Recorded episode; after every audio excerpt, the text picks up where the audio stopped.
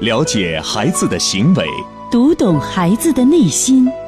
亲子课堂，与孩子一起成长。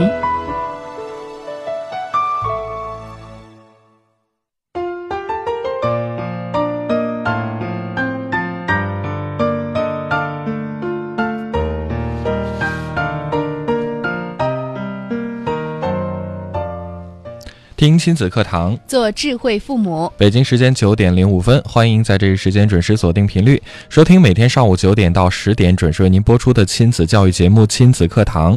我是主持人袁明阳，我是主持人吴化。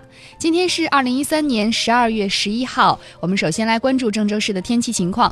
郑州市今天白天到夜里晴天见多云，偏北风转偏西风三级左右，最高温度十到十一度，最低温度零下二度到零下一度。亲子课堂今天为大家邀请到的主讲嘉宾是我省首档亲子教育节目《亲子课堂》的创始人、亲子教育专家陆岩老师，为大家带来的话题是妈妈的影子。我们首先有请陆岩老师，陆岩老师好，吴话好，明阳好。我们的蓝颜知己们，大家上午好。嗯，大家在收听节目的时候，也欢迎大家及时的通过我们的几种互动方式参与到我们今天的话题讨论当中来。当然，在这儿先介绍一下我们的收听方式。除了中波和调频之外，您还可以登录郑州广播在线或者是新浪微电台找到我们来进行在线收听。手机用户还可以下载喜马拉雅客户端收听节目的录音。是的，大家可以通过微博、微信，包括热线的方式跟我们互动和交流。新浪微博您可以关注迪兰。路言亲子课堂在今日的话题帖后跟帖留言，微信平台添加亲子课堂汉字亲子课堂跟我们互动交流。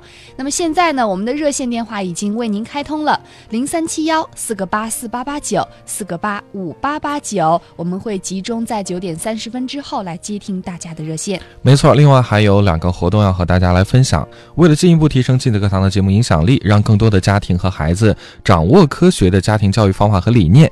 在二零一四年新年来临临之际啊，我们将会举办亲子课堂智慧亲子嘉年华公益活动，展示亲子课堂节目组积极向上的精神风貌，营造和谐美好的精神环境。在这儿邀请所有的听众朋友可以加入其中来。活动的时间呢，就是在一四年的一月一号下午一点钟，活动地点在德意歌剧院。如果您想报名参加的话，赶紧来拨打四零零零六零八零二幺四零零零六零八零二幺。本活动要感谢河南。龙腾创源文化传播有限公公司对我们的大力支持，这个活动太好了。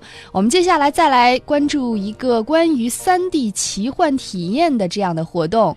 升龙十年感恩回馈，升龙集团首届魔幻三 D 画展将登陆郑州。二零一三全国首个纯手绘三 D 奇幻体验馆将在郑州首次展出，将国内最顶尖、最前沿、最流行的三 D 奇幻艺术作品带来郑州，让广大市民体验到。三 D 魔幻艺术的震撼与魅力，体验的地点是在大学路淮河路向南三百米升龙国际皮革城的二楼。那么时间呢，是从二零一三年十二月七日到二零一四年二月二十八日期间，每天的上午十点到晚上的八点三十分。另外呢，要提醒大家。呃，一米四以下的儿童是免票进入的。呃，大家呢都可以前往那里，到升龙国际皮革城一号到二号门的中庭去购票。没错，非常的棒啊！一米四以下的儿童在十二月七号到二十号之间可以免费来领票，免费参观。这个家长朋友们不要错过了。嗯，好，今天的亲子课堂呢，我们请陆岩老师跟大家来分享的话题是妈妈的影子。嗯。我特别想问问陆岩，就是为什么要起这个名字“妈妈的影子”？我们今天要讲什么？刚刚我还在想，是不是又是一个绘本呢？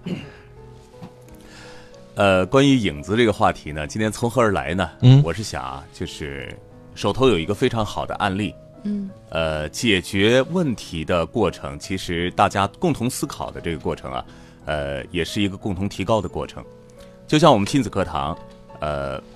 每天在半点之后要接不少朋友的热线，嗯，但接热线呢，往往是给出一个方法，可是个性的案例，就是每个孩子他的成长，唯有父亲和母亲最了解，嗯，啊，只有你才能够知道我这孩子该怎么办。那么今天呢，我们给出这样一个案例，我们共同来分析一下，看看这个孩子，孩子变成了母亲的影子，啊，看看这个孩子的问题该怎么解决。在听这个案例的过程当中呢，大家也可以。啊，发表您的一些观点看法。您认为这个家庭到底什么方面出现问题了？嗯，那么在说这个案例之前呢，我想说一下我们培养孩子的最终的目的。培养孩子的最终的目的呢，是让这个孩子呢能够有一个独立面对世界的能力，要独自面对世界的能力。那么最高的这个境界呢，就是我们爸爸妈妈面对孩子最高境界是我的孩子是一个没有问题的孩子，是吧？我爱我的孩子，我发现了孩子的优势。那么对于孩子成长出来，就是每一个生命来到这个世界上，最终的目的呢是做我自己。啊，我们家长希望孩子能够独立面对世界。那么孩子呢？如果能够每个人都找到自己的位置的话，那我相信每个人的生命都是非常幸福精彩的。嗯，可是呢，在孩子成长的过程当中呢，往往就会迷失掉自我。最重要的是，他可能就会成为妈妈的影子。为什么呢？我们一块来关注这个案例。这个案例说到的是一个五岁半的孩子，叫做明明。五岁半的明明呢，和妈妈总是形影不离。只要看见明明的妈妈。必然会看到紧紧拉着明明，呃，妈拉着妈妈的小明。那么这个明明呢，从小呢，特别容易生病，爸爸呢又在外地工作，所以呢，小康小明的这个妈妈呢，就包办了孩子的一切的事情。嗯，明明一生下来呢，就和妈妈呢睡在一起，到现在呢，还是和妈妈在一起。那么明明最有意思的事情呢，是他经常会干涉到爸爸妈妈之间的关系。比方说，呃，只要明明的爸爸妈妈有亲密的行为，然后他就会命令他的爸爸：“你走开，啊，我要和妈妈在一块儿，不许你们俩在一起。”比如有的时候呢，他看到爸爸妈妈拉手了，然后呢，他就会去打爸爸，然后呢，把妈妈给拉过来，然后呢，让妈妈拉着自己的小手。嗯。他们家的问题是怎么样引爆的呢？是因为明明从三岁开始上幼儿园的时候就开始大哭大闹，嗯，经历了一年的时间，一直没有改变这样一种现象。最后呢，妈妈选择了放弃上幼儿园。嗯，好，这个事件就是这样。最后呢，明明就待在家里，不再上幼儿园了。妈妈也没有任何的能力说我再带着明明去上幼儿园，因为一到幼儿园他就大哭大闹，哭了一年的时间，就没有办法。嗯。所以面对这个案例的时候，呃，我想我们今天呢就一块来分析一下，为什么明明会出现这种状况，以及我们一块儿来找寻一个解决这样问题的方法。嗯，对，我觉得这个问题还是非常实用的，非常常见的。前几天呢，也是接到听众的热线，说自己的孩子啊，像像这个案例一样。呃，特别容易生病，一到幼儿园就生病，一生病就哭着闹着不想去幼儿园。于是家长呢就好吧，那不去了，一次两次三次，结果真的就是哪怕不生病也不愿意去幼儿园。然后家长就问，那干脆不让他上了吧，反正幼儿园嘛也不学什么知识，都是玩儿，那我陪他在家玩好了。是。现在我们会看到这种现象，就是幼儿园里边有一些小朋友，他容易生病的，形成了一种习惯。嗯，呃，我昨天还听我女儿跟我说，她说我们班的，呃，呃，什么景纯呢？啊，谁谁谁呀？嗯，她说我已经很长时间没见他了，他他天天请假。我说他为什么请假？嗯，他说他有病了。哦，你看有病了变成请假的理由，特别害怕我女儿也听到这个，说不定他哪天有病了，他也变成他请假的理由了，变成一种习惯，这就麻烦了。嗯，啊。呃，关于这一部分啊，大家可以看看我们周正亲子二二十法的第一二章，看一看生病是不是影响我们孩子成功的这样一个要素。面对孩子生病，我们该怎么做？对我们该怎么做呢？嗯，今天我们呃来分析这个个案啊，就是明明五岁半的孩子，因为呢从小的这个成长的原因，导致最后幼儿园辍园了。啊，不上幼儿园。对，这是一个问题。另外，你还说到，呃，不允许他和爸爸有亲密。是，其实他是是算是恋母情节吗？呃，呃，应该说是和母亲建立了，呃，非常大的一个亲密关系。这个没错。问题是父亲的角色在家庭当中没有展现出来，也就是家庭结构的不健全。对。啊，家本身是一个三点的，嗯啊支撑啊。可是，在孩子对啊，可是，在孩子认识这个家庭的时候呢，他认为就是我和妈妈，因为爸爸出现的太少了，爸爸在外地工作。嗯，好，今天我们怎么来看这个事情呢？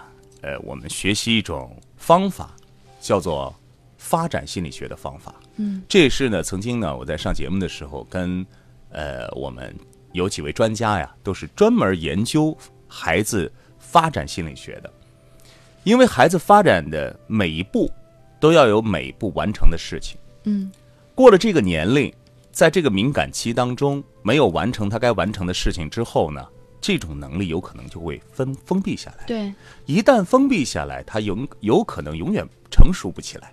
或者我比方说，我过了一岁半，这是呃零到一岁半的这个年龄，就是建立安全感的一个年龄。嗯，是一个找寻呃依附关系，跟自己的家人建立信任感的。如果在这个时期你没有建立好的话，在以后的弥补是非常难的。嗯啊，所以今天我们就通过这种发展心理学的角度来看看明明的家庭到底出现了什么问题。嗯，这绝对不是到五岁半突然有的，没错。可能在之前的好多年，在关键期我们错过了，嗯问题就埋下了。那么到底错过了什么呢？好，到底错过了什么呢？也欢迎大家啊，在收听节目的时候啊，就刚刚陆岩老师分享的这个案例来说说您的看法和观点。在新浪微博搜索“迪兰路言亲子课堂”，在话题帖后面直接跟评论；微信平台搜索“亲子课堂”的公众账号，通过微信语音或文字的方式跟我们来互动就可以了。我们在一段广告片花之后啊，继续回到节目当中来听陆岩老师给我们来解析。我妈很喜欢说谎，从我小时候就是。多吃点鱼肉，会变聪明的啊！妈妈，你怎么不吃？妈妈爱吃青菜，说谎，妈妈身体很好，你不用担心。长途电话挺贵的啊！说谎。你过得好，妈妈就好。不管妈妈说过多少谎话，我相信，唯有爱是真的。本节目由全国著名女性健康连锁品牌普康好女人冠名播出。做不一样的女人，拥有不一样的美丽。零三七幺六零九九八九八二，最权威的心理学理论，最实用的亲子教育方法，尽在以心理学为基础的亲子教育节目《亲子课堂》。让父母轻松读懂孩子的说明书。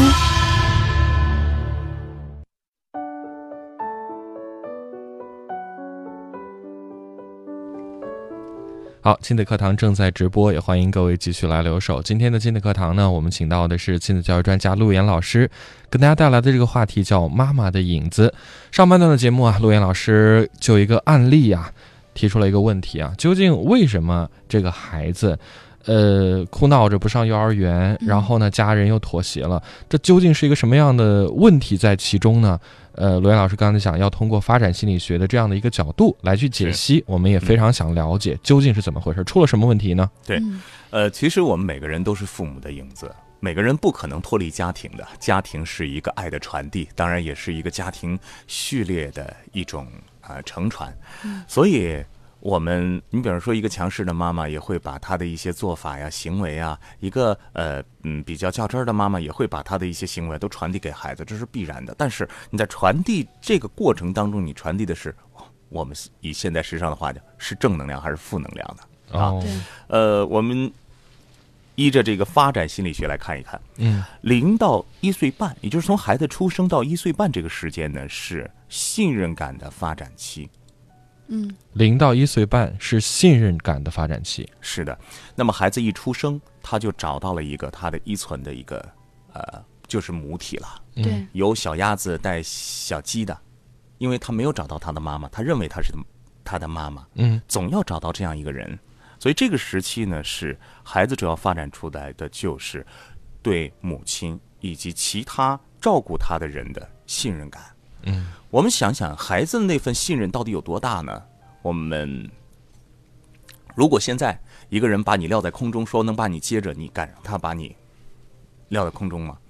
我想我们成人是不敢的，因为我们对他不信任，对不对？对，就就像我们玩拓展的时候那个被摔游戏一样，我觉得其实很多人是很难过这个坎儿的。很难，我们很难相信了。对。但是呢，对于孩子来说呢，他是可以说谁都相信。因为孩子嗯刚出生的时候，他还不明白这个世界存在着我，嗯他还没有我的概念。是，他出生的看到谁，他觉得可能他就能，他就是我。对，最重要，你看过了这个时期，如果说和爸爸建立了无上的一种安全感的关系之后呢，爸爸把他撂起来，他接到他的时候，你看到他他是开心的笑。对对，，啊他没有那种危险的概念，对。啊，所以说这个时期的这个信任是非常重要的，嗯。这个时期就是建立这些的，所以呢，在这个时期的呃全然的陪伴，对他的一些爱的满足，以及他的哭声的满足，都是非常重要的。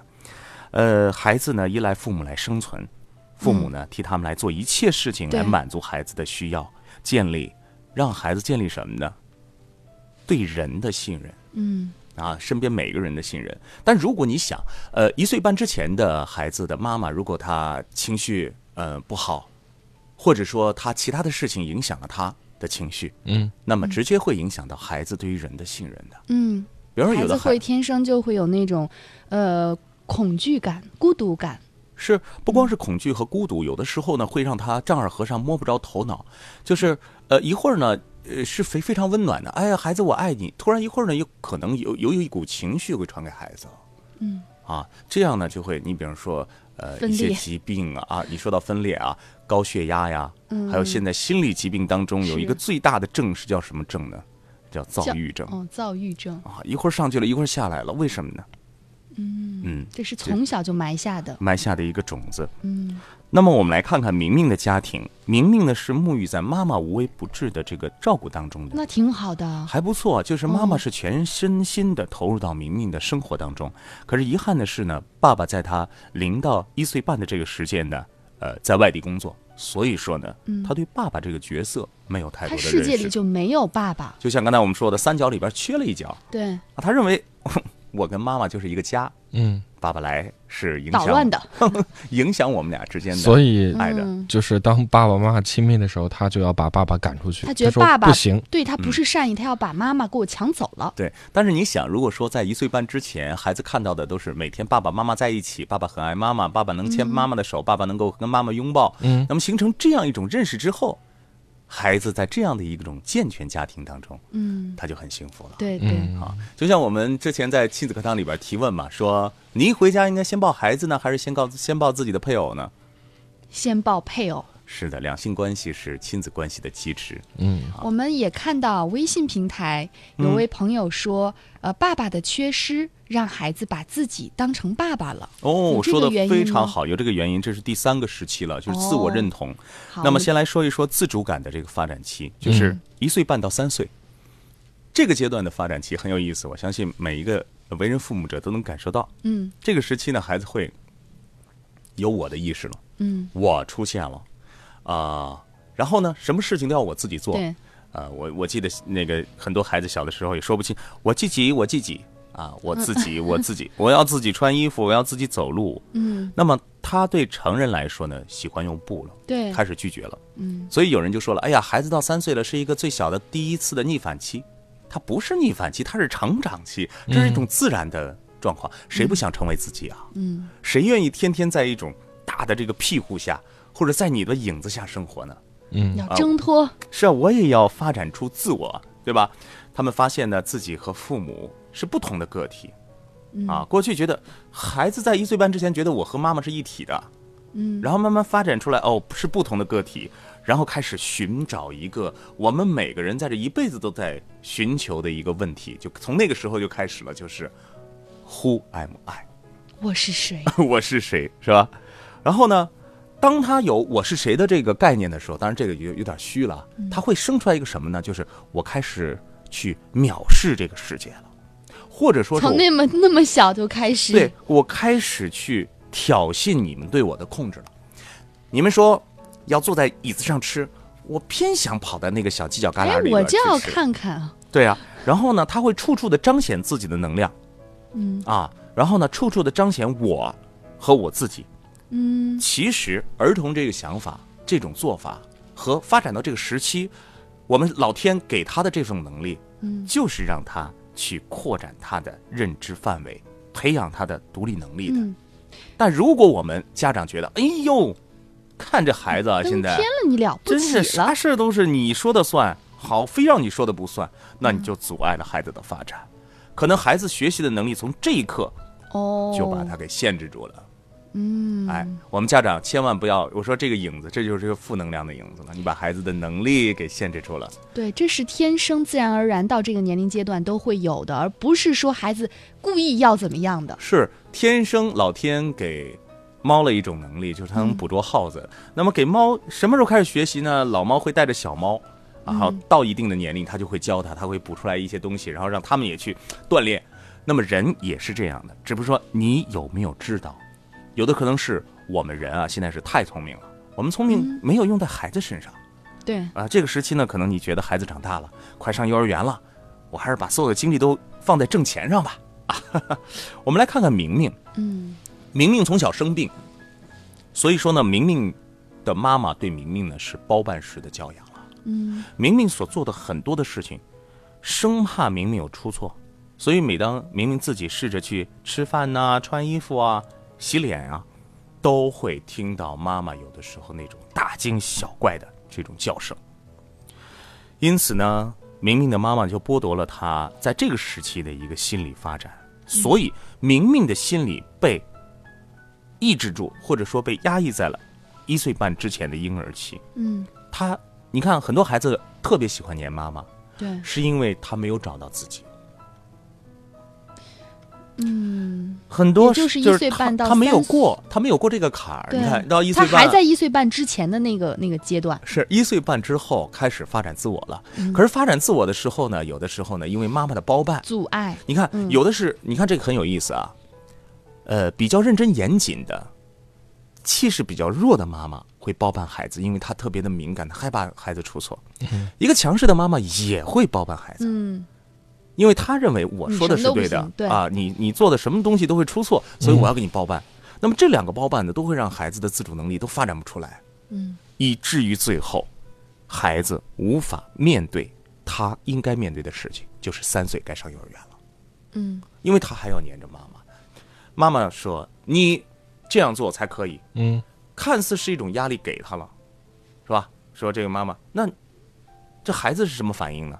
孩子肯定想反抗，但是孩子现在是反抗不了的，嗯。所以孩子一定是依存这个妈妈的。嗯。所以说，一个强势的母亲带出来一个孩子呢，看似好像孩子是，呃，这个被镇压住了，弱弱的，呃，其实呢，他总有一天会爆发的。对他内心是很想，可是，在他那个年龄的时候，小的时候这个年龄，一定他是因为我只有这一个妈妈，对吧？我一定要跟你建立一个依存的关系，所以这种关系会让他，呃，既害怕，既想远离，又要和你建立非常亲密的关系，就像你遇到了一个非常严厉的领导。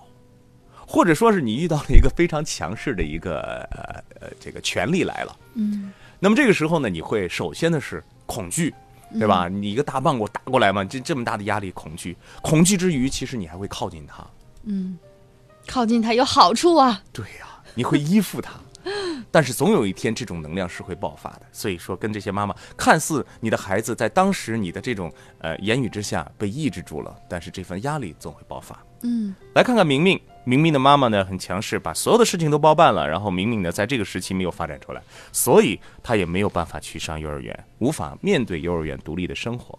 当然，关于如何上好幼儿园，怎么跟孩子在幼儿园上幼儿园的这个语言程序，我相信听我们节目这么多的年的朋友都非常了解了。啊，呃，孩子不喜欢上幼儿园该怎么办呢？我们可以听其他的节目。今天我们从发展心理学来讲啊，抓紧时间到三到五岁。三到五岁就是刚才那位家长讲的，他是一个自我认同发展期。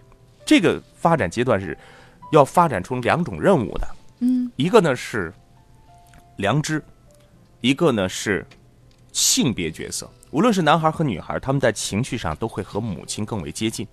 父亲呢是孩子性别角色的一个最初的一个对象，就像这个明明一样，男孩呢会争夺母亲的爱，这种方式呢其实是可以建立这个儿童适当的性别角色的。那么孩子呢，只有充分发挥了自己的这个信任感和自主感之后，才能走出对母爱的争夺，发展出健康的性别角色。怎么来理解这段话呢？其实是明明呢，在你看前面两个时机还不错发展的，但是呢，呃，明明的爸爸经常不在家，一回家呢就和妈妈呢进行争吵。嗯所以说呢，妈妈心里很烦，就在明明面前经常这样说：“你看看，你爸你爸又懒又凶，总是欺负我。儿子长大了，你可要保护妈妈。嗯，呃你说这个妈妈的是智慧的语言啊，还是这个嗯前半部分不对，嗯？后半部分还可以。这个语言直接加剧了明明对爸爸的敌对的情绪，是吧？所以孩子会自然的就认为我要保护保护妈妈我就觉得爸爸是一个，坏蛋，所以我要把你给整走。嗯，呃，那么孩子一直想替代爸爸保护妈妈，这对明明其实产生了一些负面的影响，这就是会形成那种所谓的恋母的情节了。嗯啊，这也是恋母情节最早的一个呃产生。嗯，时间很宝贵，抓紧时间给出这个对于这个个案当时的一个解决的方法。嗯，那么首先对于这个家庭来说，每个家庭都是一样的啊，两性关系是亲子关系的基石。嗯，所以明明的妈妈要停止在明明面前数落自己的爸爸，嗯。开始呢在明明面前呢能够找出爸爸的优势、嗯，优点，对，讲给明明，让明明感受到爸爸妈妈和我我们是一家人，然后我为爸爸而自豪，嗯。这才是一个幸福的方向啊。然后呢，第二个呢是明明的父母也要达成一致，不能在孩子面前争吵。夫妻二人呢，应该在家里边多建立一些轻松愉快的话题，让明明看到父母的和睦。嗯，两性关系又是很重要的，都放在了前面。那么明明的爸爸呢和孩子之间这个三角中间呢，肯定还要重新的来修复。修复了两性关系，我们再来看看父子关系父。子关系，父子关系也是要很好的修复的。爸爸因为常年在外工作，嗯现在明明已经五岁多了，嗯，作为一个男孩儿，应该多跟爸爸开始玩儿了。爸爸尽量多回家，花时间和明明多玩一些男孩儿该玩的游戏，排排球啊，踢踢球啊，嗯啊，骑骑小车呀、找时间呢单独和孩子疯玩，嗯每周至少能够保证半天的时间。嗯啊，至少能够保证这个时期。呃，还有呢，就是第四点给出的呢是，呃，要给孩子重建一个完整的家的概念。嗯，爸爸妈妈和孩子一起吃饭，然后呢一起出去玩儿。第五点，父母要给孩子机会，让他做力所能及的事情，也就是让明明开始发展出自我。如果他有机会来做他自己能做的事情的话呢，就让他去做，并且做完之后呢，给他及时的语言的鼓励，嗯还有拥抱。嗯那么，如果现在明明呢这个事情呢解决大概有一个星期的时间了，嗯，那么这个事情我相信，如果他们家能按照刚才我说的这五条啊去持续的行动的话，那么在重建孩子自主感的发展期和自我认同的发展期上，一定能够慢慢的从一岁半把他这个年龄相匹配上，嗯，他就不会再完全的依赖妈妈，因为他找到自己了。对，他找到自己该做的事情，我相信分床的事情，还有上幼儿园的事情也会水到渠成。是的，嗯，呃，其实也就是我们平时在生活当中经常说，这孩子就长不大，你看他都多大多大了，跟小孩一样，就是这这个原因造成的。孩子长不大，不是孩子自己长不大，而是你不给他长大的机会。是，的，嗯那么也有一些家长会说了，哎呀，这是要需要很长时间的过程吧？嗯我还能做，但是他爸爸让他呃抽出来更多的时间去陪孩子，那简直就太难了。所以我们给他们一个最低的标准，嗯啊，给爸爸们最低的一个标准就是一周至少有半天的时间。一周半天的时间。呃，另外我也想知道，如果说这个关键期没有修复上的话，嗯孩子成人之后，甚至走进家庭之后，嗯会对他的家庭未来造成什么样的影响呢？那这个话题，我觉得我们可以讲很长很长很长。就是很多其实不幸的婚姻啊、家庭，可能都是由由于幼年时期教育的缺失啊，没错，没。错，因为在美国哈佛大学有一个这样的研究嘛，因为刚才吴话提到的这个问题，其实是一个学科，嗯。就是他把那些十八个月的孩子的一些行为进行一个观察统计，嗯。给他分了不同的依附关系，嗯。然后等到这些孩子十八岁成人之后，进入到这个社会，面对事业、面对家庭的时候，你会发现，他们是惊人的相同。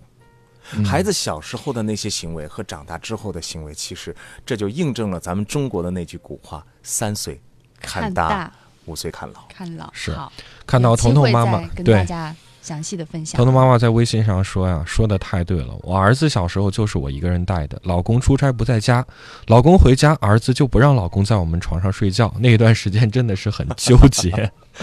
还有这个牛牛、小乔和敏敏，他说和孩子的相处的时候啊，分寸很难拿捏，有时候啊，不光是用爱就能解决这些问题，还得用心学习，提高自己和孩子相处的技巧。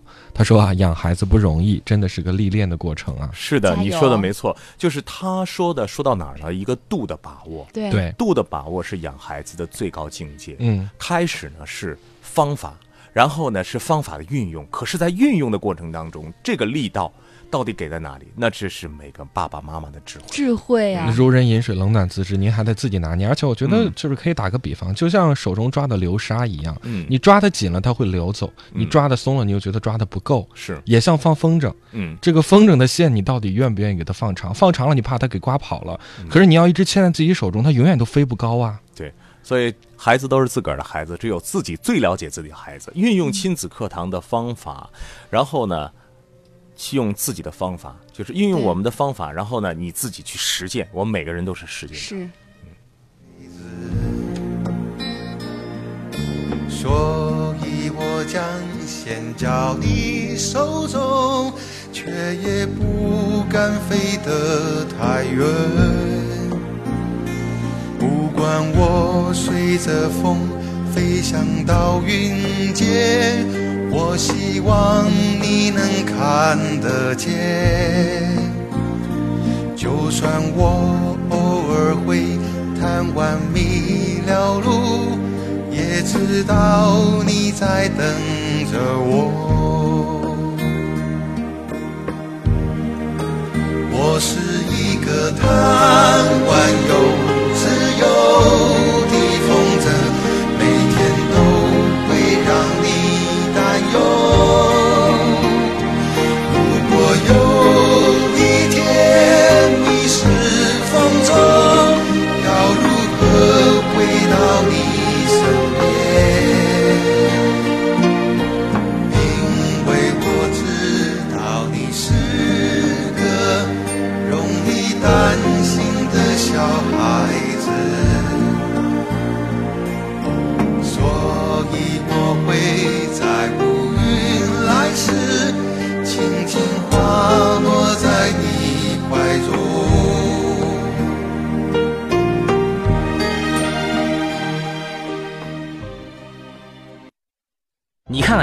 数学就考这点分，你能不能跟你们班的刘星？你要是能像邻居家文文成绩那么好就好了。你怎么这么不听话呀？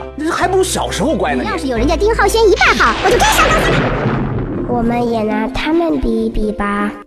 在我心中，我的妈妈就是最好的，这可不一定哦。我的妈妈才是最棒的，超级棒！肯定我妈妈是最好的，才不是呢，我妈妈是最好的。父母眼中的孩子总是不够完美，孩子眼中的父母却是无可取代的唯一。听听孩子的心声，审视自己的行为，别让你过多的期待变成对孩子的伤害。亲子课堂正在播出，欢迎您参与讨论。新浪微博关注“迪兰路言亲子课堂”，话题帖后跟帖评论。手机微信搜索“亲子课堂”，关注后发送语音或文字。如果您在家庭教育中有任何问题或困惑，现在就可以拨打亲子课堂教育热线。亲子课堂，您身边的教育专家。好，亲子课堂正在直播，欢迎大家继续留守。在这儿还有个活动要跟大家分享，那就是在二零一四年的元旦，我们将会举办亲子课堂智慧亲子嘉年华，邀请听众朋友们来报名参加。活动地点呢是在德艺歌剧院。如果您愿意报名的话，可以赶快拨打四零零零六零八零二幺四零零零六零八零二幺。本活动要感谢河南龙腾创源文化传播有限公司对我们的大力支持。另外还有一个好消息，那就是。呃，时至年底啊，亲子课堂将会举办亲子课堂的听众座谈会，邀请亲子课堂的专家还有听众朋友啊齐聚一堂，共话亲子话题。那如果你对亲子课堂节目有什么样的意见或建议的话，如果你想。呃，跟我们的专家主持人面对面，欢迎你参加到我们的座谈会当中。不过呢，由于名额有限，我们不能邀请所有的报名的朋友都能够参与，所以您现在就可以将啊思考一下您对亲子课堂的一些建议，发送过来，我们会筛选出比较有见地的，呃，然后呢，我们会邀请您来参与到我们的座谈会当中。座谈会呢，大概会在下个礼拜的周末举行，具体的时间还没有最终确定，是的，但是会很快啊，嗯，所以这会儿就可以赶快行动起来了。大家一起建言献策啊！大家可以在新浪微博私信的方式，那么微信呢，语音和文字的方式发送过来。微博是迪兰路言亲子课堂，微信是亲子课堂汉字亲子课堂。那么现在呢，我们的两部热线已经为您开通了：零三七幺四个八四八八九四个八五八八九。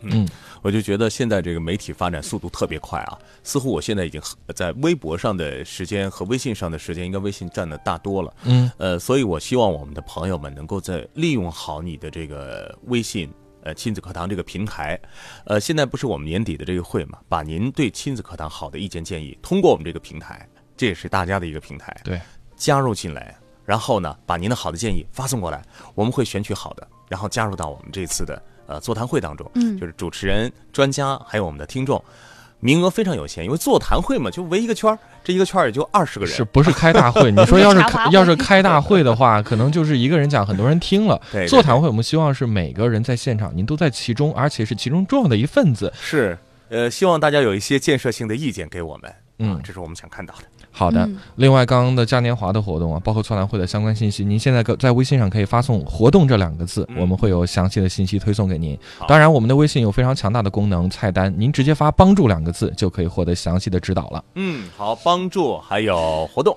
对，好，我们来接听热线吧。这是李女士在热线上等很久了，李女士您好。哎，你好，您请讲。哎，我那个俺家妞不是十一岁了，她那个现在四年级，在学校里担任那个卫生检查员。昨天回放学回来跟我说，妈妈，我有个事跟你说说。我说说啥呀？她说那个我去一年级，一一年级老师是她那个原来的班主任，她去她的班检查了，有一个纸片子检查出来了。后来，那个李老师偷偷跟张艺兴说，跟俺家妞说，张艺兴，呃，这次能不能不扣分啊？俺家妞回来跟我说。妈妈，老师这个行为不对呀，我该怎么办呢？我昨天都无语了，我也不知道该怎么样解释，因为听咱亲子课堂时间有点短。嗯，我说我明天给你解释吧，我就赶快打电话寻求帮助了，不知道怎么样给孩子解释这个事儿。嗯，呃，看似是一个亲子教育的问题，其实是一个社会现象、社会问题。哎，对对对，就是不知道，我不想用大人的这个观点去给他怎么样解释这个事儿。你觉得你？如果你遇到这个事情的话，你该跟自己怎么解释这个事情？呃，我我自己哈，我昨天晚上也在那想，不是昨天晚上我在想，我说我我跟那个别说，我说孩子你要犯错误，说我还给你机会了，我说你你也给老师说，你说这次可以，但是我想着自己这样解释哈，我说下次咱都是那个啥，你别那个尽量没有纸片，我也不会扣分。我说是我是以大人的口气，但一个孩子。我不知道这个，我自己认为这个说法是否正确？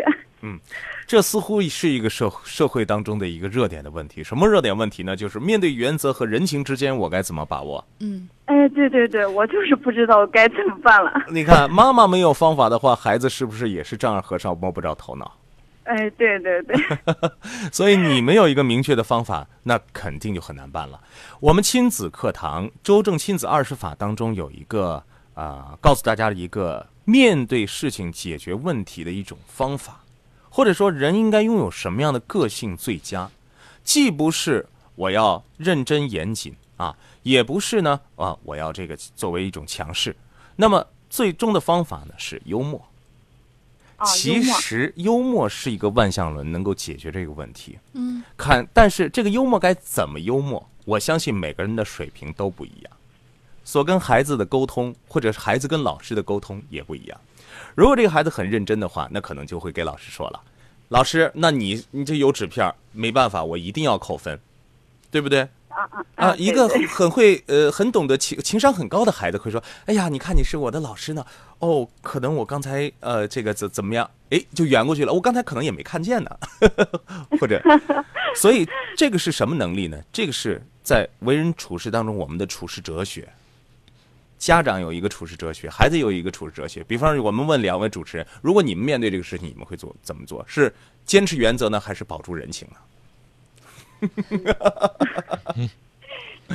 不妨我们把这个问题放给现在所有的朋友，我相信每个人的选择都可能不尽相同的，嗯，因为他有的时候这个事情会触及我们，触及我们的道德。但是在触及我们道德的时候呢，我们要迎刃而解，给出最好的方法是幽默。面对这个问题，如果你是孩子，你该怎么说？啊，我现在做这样一个设备，就是跟所有的听众朋友，我们可以把它当做一个问题来一块探讨啊。就是，如果你是孩子的话，你该怎么跟老师说？那如果你是家长，有这样一个孩子，家长该怎么跟孩子说？咱们一块来解决这个问题，好不好？这位妈妈，哎好了好嗯，好，我们我们听听听众有什么好的建议。反正把两位是问住了，嗯啊，怎么能够通过一种幽默的万象轮把这个事件给解决掉？嗯，其实我觉得怎么样解决它都不是绝对的对或者错，嗯因为每个人处事态度不一样，你的本身的个性也不一样。嗯严谨的人可能就选择我坚持原则，这对我来说是对的。对可能外面人说哎你你这太太就是嗯不不不不油没有人滑啊，对情味儿了嗯人情味儿，但是也不能算错吧。这是每个人一生的功课。你就像我们现在也会面临这样的问题啊，比、嗯比方说我们还要检查是吧？检查卫生。那如果说这个桌子上脏一点或者不脏一点，那这是一个度的把握呀。嗯，那个时候我们就会哎，这个领导今天的这个衣服穿的不错呀。对我我我倒是想到周正教啊授曾经说过啊，说这夫妻之间的相处啊，嗯百分之八十都是逗乐，百分之二十的事儿才需要较真儿。这其实我觉得真的也是一个度的拿捏，嗯，很很微妙的东西。很微妙，大家也可以给我们支支招。对，红在微信上说呀，我女儿小学二年级，现在不懂得感恩怎么办？这个问题太笼统了，我就感觉。这个问题比较笼统，就像一个呃，现在很多的老年人说到自己的孩子不懂得感恩，嗯，感恩一定是你先给予他，他再给你的一个传递。就像我们看到的那个公益广告，首先是妈妈给姥姥泡了一个洗脚盆儿，然后给姥姥洗脚。嗯那么孩子呢，晚上回来的时候呢，看到这一幕，第二天呢，端了一个洗脚盆给妈妈也要洗脚。嗯，所以妈妈有没有在生活当中经常去感恩？对，感恩是这样传递的。嗯希望这个小故事，希望这个公益广告给我们都有一些启迪。好的，啊，孝顺绝对不是一种强压来的，而且不是自然不是说教，是要身体力行的。是，所以有的时候呢，就是我们儒家经常讲的这个孝道啊，孝道，儒家讲的孝道，不是说你就你就必须要孝，是吧？你就要尊重，是这这是都有的。可是如果一个父母都不尊重你的孩子，你怎么让孩子尊重你呢？如果你从小都对孩子，他这么小的一个人格，天天的这个贬损呐、打压呀，然后长大你还是让他孝顺你，他怎么孝顺？他已经被你伤害了。天天打他骂他，所以我们这种道，这种孝是要传递的，对是要你先有，他才有的。这种感恩也这样，你给我了一个苹果，你饿的时候我也会还你一个苹果。是嗯，夏日的花露水就说呀，妈妈投射出的影子就是孩子。《道德经》的话，知其子而得其母。嗯，说得好。好，我们来换接梁女士的热线。梁女士您好，喂，哎，您请讲。啊，老师好。嗯，什么问题呢？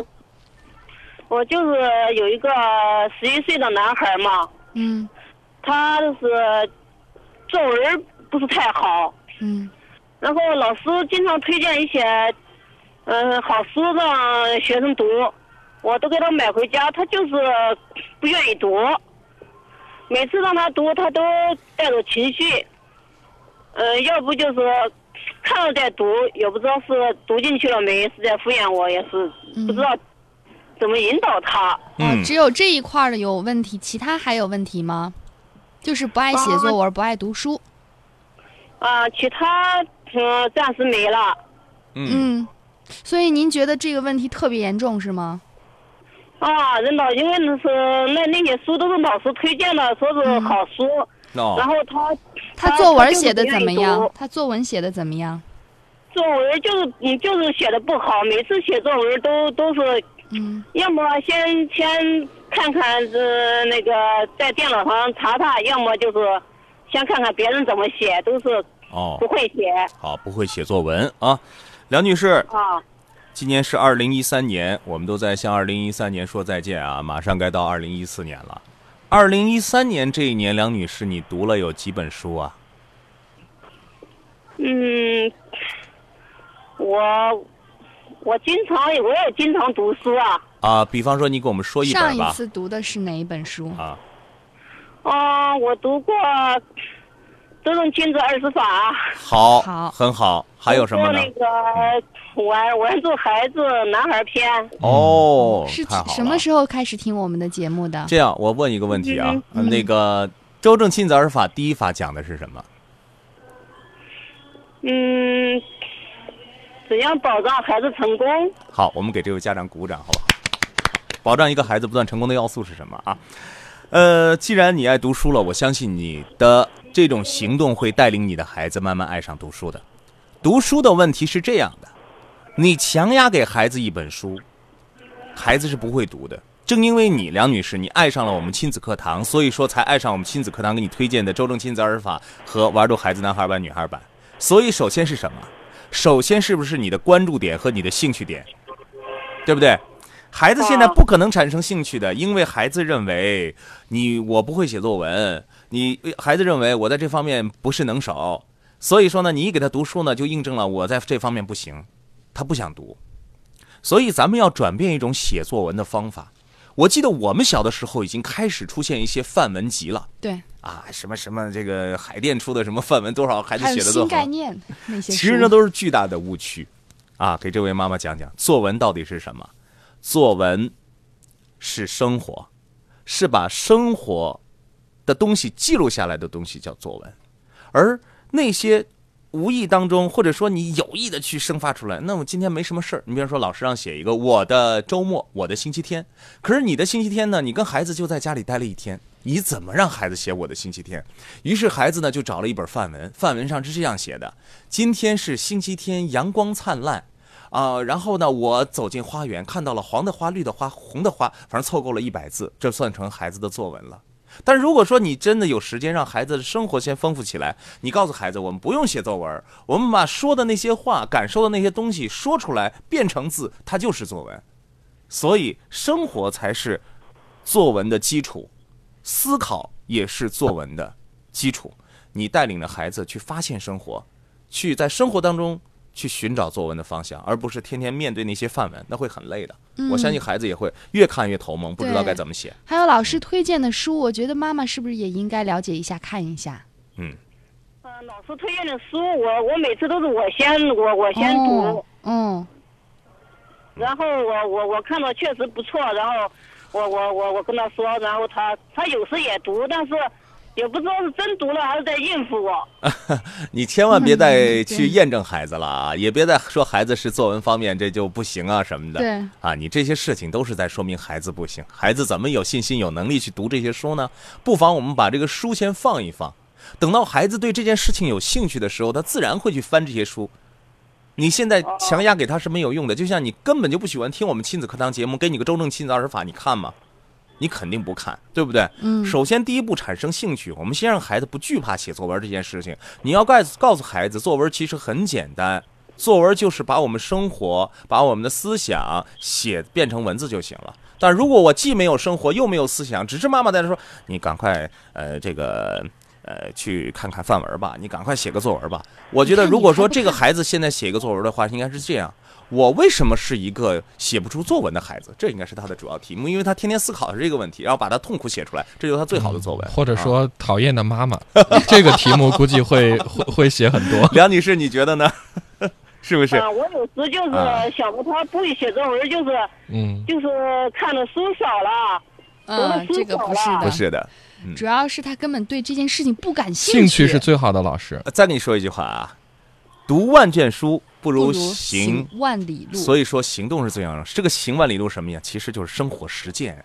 没有生活，对他写什么呀？嗯，好，好，时间关系希望梁女士能够设计一下，比方说这个这个星期我们就去一趟博物馆，嗯博物馆正在展的是什么呃大鼎是吧？你可以去看一下。十二月七号到二零一四年这个几月几号哈？这个对升龙三手绘的三 D 体验馆，哎，对，三 D 体验馆你可以去看一看。对对。那么你看完之后，你说今天我们不用你不用想着写作文的事情，咱们就去看看你有什么感受，嗯，然后聊聊完了之后，诶他肯定哇孩子会你说的很好，你要把这个语言记录下来的话，我妈妈一定相信作文了。对对对，刘婷问啊，周正亲子二十法怎么能读到？您可以去新华书店或者网上书城来购买。是的，嗯嗯，好看到这个，我们先来回答这个朋友的问题。他昨天已经发信息了，他很着急。他说我脾气又爆发了，给儿子找衣服不喜欢又哭又闹的，让他自己选又不去做，急着让他上学就爆发了。嗯他说我在孩子教育问题上经常是有自制力却无自制力，比如嗯孩子在晚上睡觉是磨蹭，明知道要慢慢对他说，让他安静下来，赶快睡觉，但是催了三遍之后，我的脾气就爆发了，大声的训斥，这么晚还不睡觉。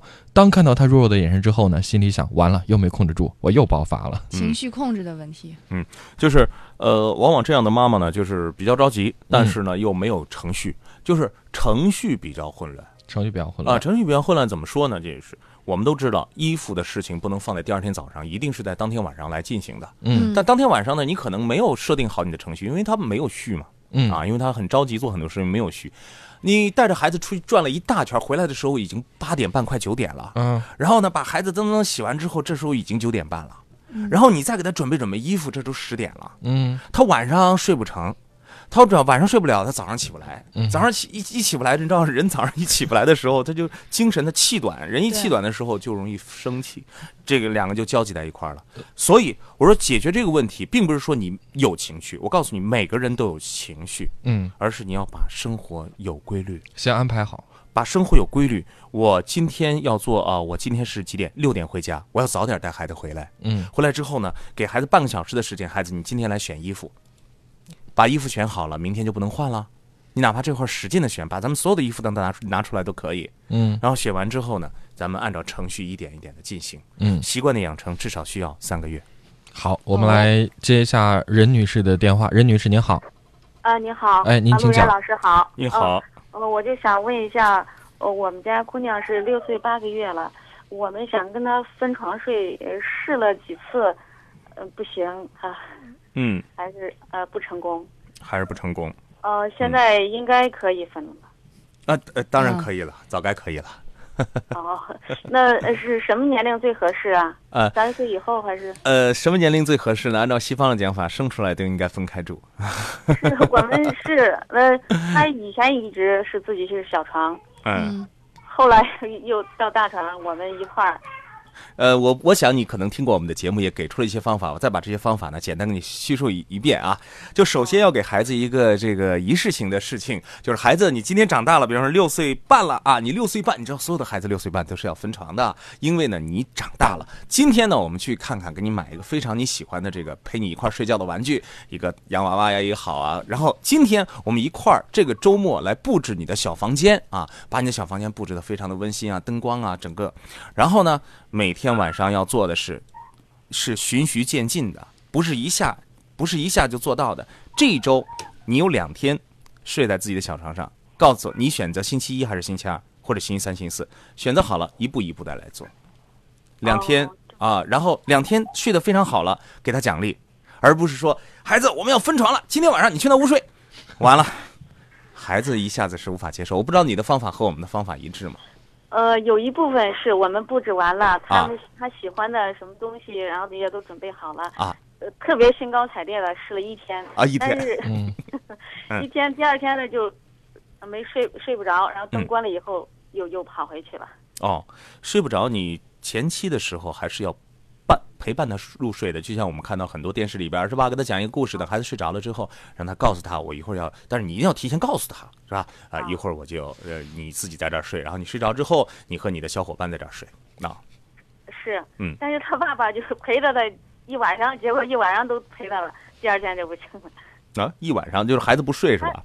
嗯，他睡他睡着也就跟他睡着了。哎，对对，爸爸也干脆那算了，我也在这儿睡吧。所以共同努力吧，好吧，嗯，这件事情对您其实已经知道该怎么办了。哦，就是坚持一点一点的，不要一下子。对这是个过程坚持每天的。对对对，循序渐进，给孩子好处。好吗？温柔而坚定。嗯，好，谢谢任女士。好，今天的亲子课堂就是这样，感谢大家的收听，也感谢罗院士老师的做客。嗯，记得明天上午九点到十点，亲子课堂和你不见不散。